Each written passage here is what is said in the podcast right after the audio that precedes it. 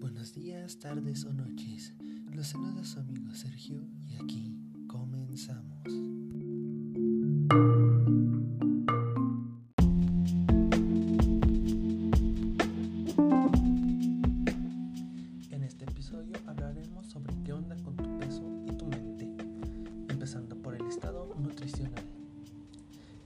La situación de salud y bienestar que determina la nutrición en una persona o colectivo, asumiendo que las personas tenemos necesidades nutricionales concretas y que éstas deben ser satisfechas.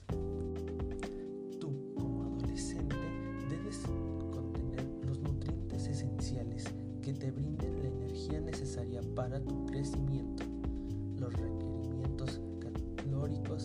proteicos se justifican por el elevado nivel de crecimiento de los tejidos, aumento de masa muscular, aumento de masa ósea.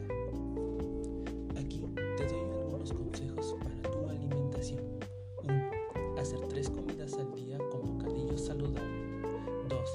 Aumentar la cantidad de fibra en la dieta y disminuir la cantidad de sal. 3. Beber suficiente agua y evitar las bebidas con mucha azúcar. El jugo de frutas puede tener muchas calorías, por lo tanto limite la ingesta de esta. La fruta entera siempre es mejor opción. 4. Ingerir comidas balanceadas. 5. Comer frutas y vegetales como bocadillos. Hasta este punto te estarás preguntando los beneficios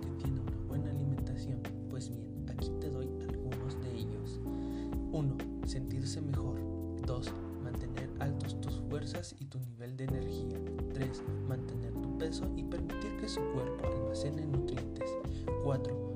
Reducir el riesgo de infecciones. 5. Sanar y recuperarse más rápidamente. Si has llegado hasta aquí, te hablaré sobre en qué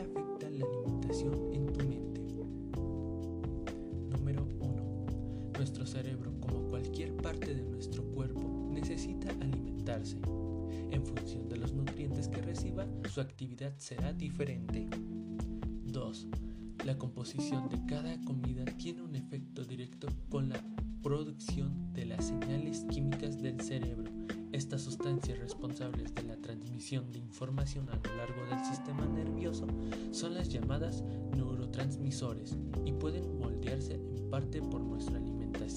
Por medio de ella podríamos influir sobre nuestro humor y comportamiento, ayudar a aliviar la depresión, la ansiedad, la neurosis y los trastornos del sueño.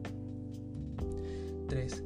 Cada uno de los neurotransmisores existentes tienen una misión específica.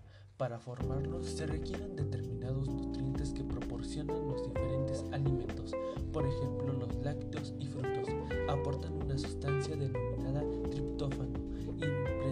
para sintetizar un neurotransmisor denominado serotonina, que está relacionada con las emociones, la depresión y el control de temperatura del hombre y del sueño.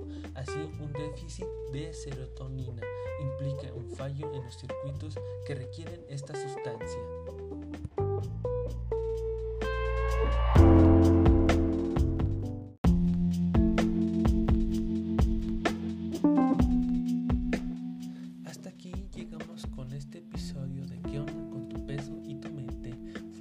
saludarlos. Nos vemos en la próxima.